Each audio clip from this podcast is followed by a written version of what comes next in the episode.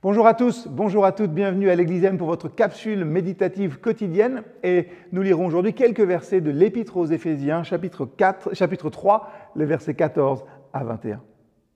C'est pourquoi je me mets à genoux devant Dieu le Père, dont dépendent toutes les générations dans les cieux et sur la terre.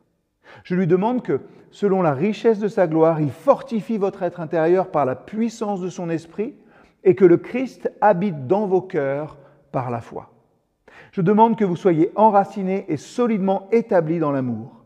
Ainsi, vous aurez la force de comprendre avec tous ceux qui appartiennent à Dieu combien l'amour du Christ est large et long, haut et profond. Et vous connaîtrez alors son amour, bien qu'il surpasse toute connaissance, vous serez ainsi comblés de toute la plénitude de Dieu.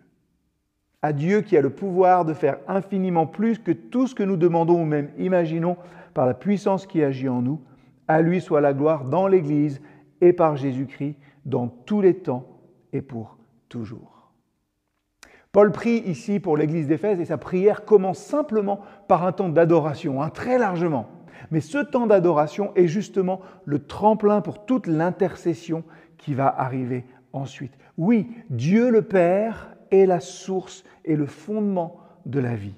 Et ça, on devrait s'en souvenir tous les jours. Parce que finalement, nous, nous passons beaucoup de temps à essayer de respecter les règles que d'autres ont mis en place pour nous. Parfois, elles sont très sages, mais d'autres fois, elles sont tout à fait arbitraires.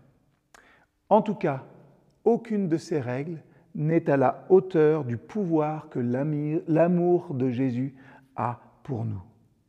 Paul, hein, dans ce texte, présente l'objectif de la vie chrétienne en deux images. La première, c'est l'image végétale, c'est celle de l'enracinement. Le terreau, finalement, ce qui est la base de notre foi, c'est l'amour de Christ pour nous. Je viens de le dire, et pour se nourrir de cet amour, eh bien, pas la peine d'aller chercher bien loin. La méditation quotidienne des Écritures et la prière pour être en relation avec Dieu. Écoutez ce qu'il a à nous dire. Voilà ce qu'il faut faire. La seconde image, c'est celle de la maison, c'est les versets 17 et 19. Et la maison, qu'est-ce que c'est finalement? Eh bien, c'est tout ce qui fait notre vie.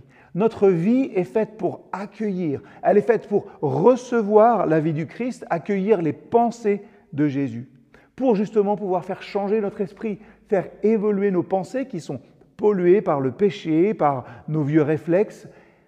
Et ces vieux réflexes, on peut les changer, justement, envers Dieu, envers nous-mêmes parfois et envers les autres. Une chose à bien retenir à propos de Dieu, c'est qu'il ne compare jamais ce qu'il crée. Oui, notre vie est-elle modelée par Jésus?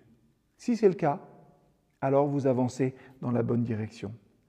Si votre vie est modelée par quelque chose d'autre, si c'est par le besoin de ressembler peut-être à tous ceux qui sont autour de vous, alors prenez un temps aujourd'hui pour examiner votre vie et examiner la vie de Jésus aussi et faites de celle-ci la mesure à partir de quoi vous comparez toutes choses. Ici, dans ce texte, les verbes sont au participe passé. Il ne s'agit pas de faire nous, hein, mais de laisser faire, de nous laisser faire par le Saint-Esprit sous la main d'un Dieu qui est tout-puissant et tendre à la fois. Faites-lui confiance. Tout ce qui vit grandit et se transforme, et vous aussi.